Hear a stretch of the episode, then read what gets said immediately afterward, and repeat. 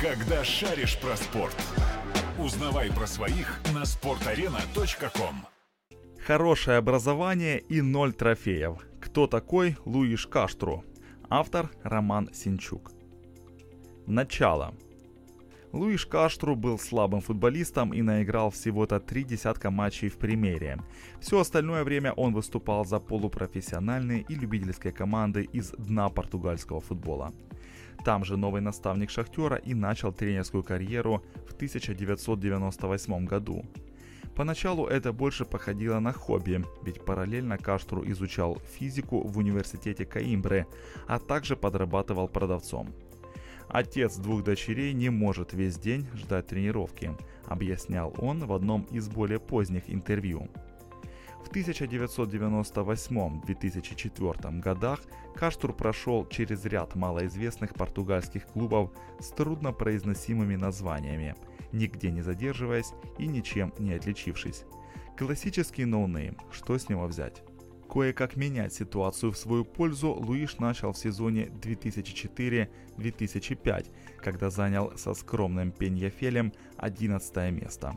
И хотя уже через год его команда ожидаемо вылетела, предыдущего результата хватило, чтобы на Каштру обратили внимание в Порту. Ему предложили пост координатора в Академии. Он согласился. После этого и вплоть до 2013 от тренера ничего не было слышно. Каштру против Фансеки. Ну а затем начался второй зрелый период тренерской карьеры Каштру. Поначалу ему доверили место наставника резервной команды драконов, а 5 марта 2014 он сенсационно стал исполняющим обязанности тренера основы после увольнения Паулу Фансеки. Да-да, того самого, который уезжает покорять Рим. Получается, Каштру уже второй раз приходит на место Паулу в своей недолгой карьере. Первый блин, надо сказать, вышел комом. С марта по май 2014 Порту выиграл только 6 матчей в чемпионате при трех поражениях, а также проиграл Бенфике в обоих национальных кубковых турнирах. После этого о полноценном контракте с драконами нечего было и говорить, поэтому как только сезон закончился, Каштру вернулся в дубль, а на место тренера первой команды был приглашен будущий антигерой всей Испании Хулиан Лапетеги. Каштру еще два года проработал в дубле, после чего решился уйти в самостоятельное плавание. Сезон 2016-17 он провел в Риу Аве, затем на год ушел в Шавиш, а в минувшем розыгрыше премьеры тренировал уже Виторию Гимарайнш. Частая смена мест работы – одна из отличительных черт специалиста, но отмечать следует не только ее. Так, тренируя далеко не самые богатые и сильные команды, Каштру стабильно прогрессировал – с Рио Аве он занял седьмое место, с Шавишем – шестое, а с Виторией уже пятое, заработав путевку в Лигу Европы. Отличительные черты. Каштру во всех командах, которые тренировал, ставил игру с четырьмя защитниками и одним ярко выраженным центрфорвардом. При этом конфигурация полузащитников тренером зачастую меняется под соперника. К примеру, на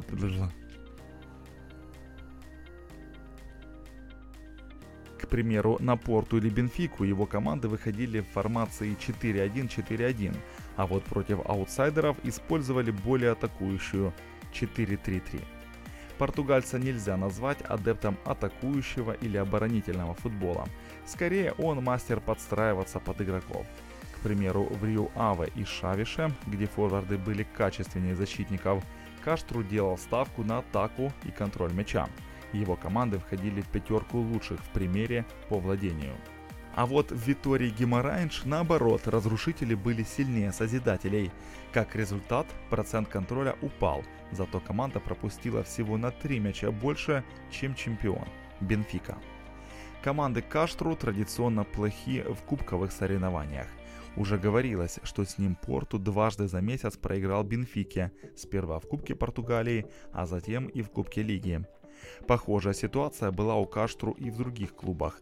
Тренер ни разу не доходил даже до полуфиналов, хотя в том же Кубке Лиги шансы у небольших команд обычно есть.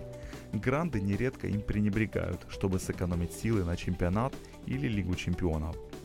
Но Каштру это не помогает. В прошлом сезоне его Витория Гимарайнш вылетела из Кубка Лиги уже в первом раунде от Танделы 0-2, а в Кубке страны прошла трех слабых соперников, но затем напоролась на Бенфику 0-1. Корень проблем Каштру в матчах на вылет, вероятно, зарыт в нем самом. Один из его бывших подопечных Витон Понтес, характеризуя тренера, отмечал его принципиальность, хорошее образование, умение слушать и дружелюбие. С этим мнением согласны более-менее все футболисты, работавшие с тренером. Но ни в одном интервью не доводилось читать, чтобы кто-то из них называл Каштру сильным мотиватором. Луиш как-то сам признавался, что перед важными матчами любит рассказывать футболистам историю своей жизни. В детстве у него была жуткая болезнь крови, но ему удалось ее победить. Если я смог справиться с этим, то и вы справитесь с любой проблемой, с которой столкнетесь, цитировал тренер сам себя, но сам же потом признавался, что работает это через раз. Наверное, отсюда же и еще одна слабость команд Каштру. Они играют отрезками – к примеру, Виктория Геморанж в сентябре-декабре 2018 выдала серию из 12 матчей без поражений. После этого СМИ вовсю отправляли Каштру то в английский рейдинг, то вообще в Бенфику. Но уже во второй половине сезона все резко поменялось, и в апреле после унылого поражения от Авиша фанаты Виктории даже приволокли на трибуны баннер с требованием уволить тренера. Та же история была и с Шавишем год назад. Начался сезон с шести матчей без побед.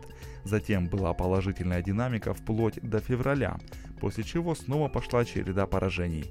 Зарядить команду на весь сезон Каштру определенно не умеет. Хотя, конечно, про посредственный уровень исполнителей тоже забывать не будем. Зачем Шахтеру? Есть вероятность, что Каштур горнякам порекомендовал лично Фонсека. Все-таки они хорошо знакомы по совместной работе в порту. Но даже если это и не так, у боссов Шахтера были и другие причины выбрать именно этого специалиста. Тут вам и тактическая совместимость, игра в 4 защитника, один центр-форвард, баланс между атакой и защитой – все это мы видели у Фонсеки. И умение подстраиваться под имеющихся игроков – да и про языковой вопрос забывать не будем. К бразильцам Шахтера гораздо легче достучаться на их родном языке, нежели на русском. С другой стороны, в своем стремлении ублажить бразильцев и оставить все как есть, Шахтер сильно рискует. Как ни крути, а Каштру уже 57 лет, а у него в резюме до сих пор нет ни одного трофея или хотя бы финала. В такой ситуации волей-неволей закрадываются сомнения, а способен ли он вообще добиваться чего-то серьезного. Когда шаришь про спорт, узнавай про своих на sportarena.com.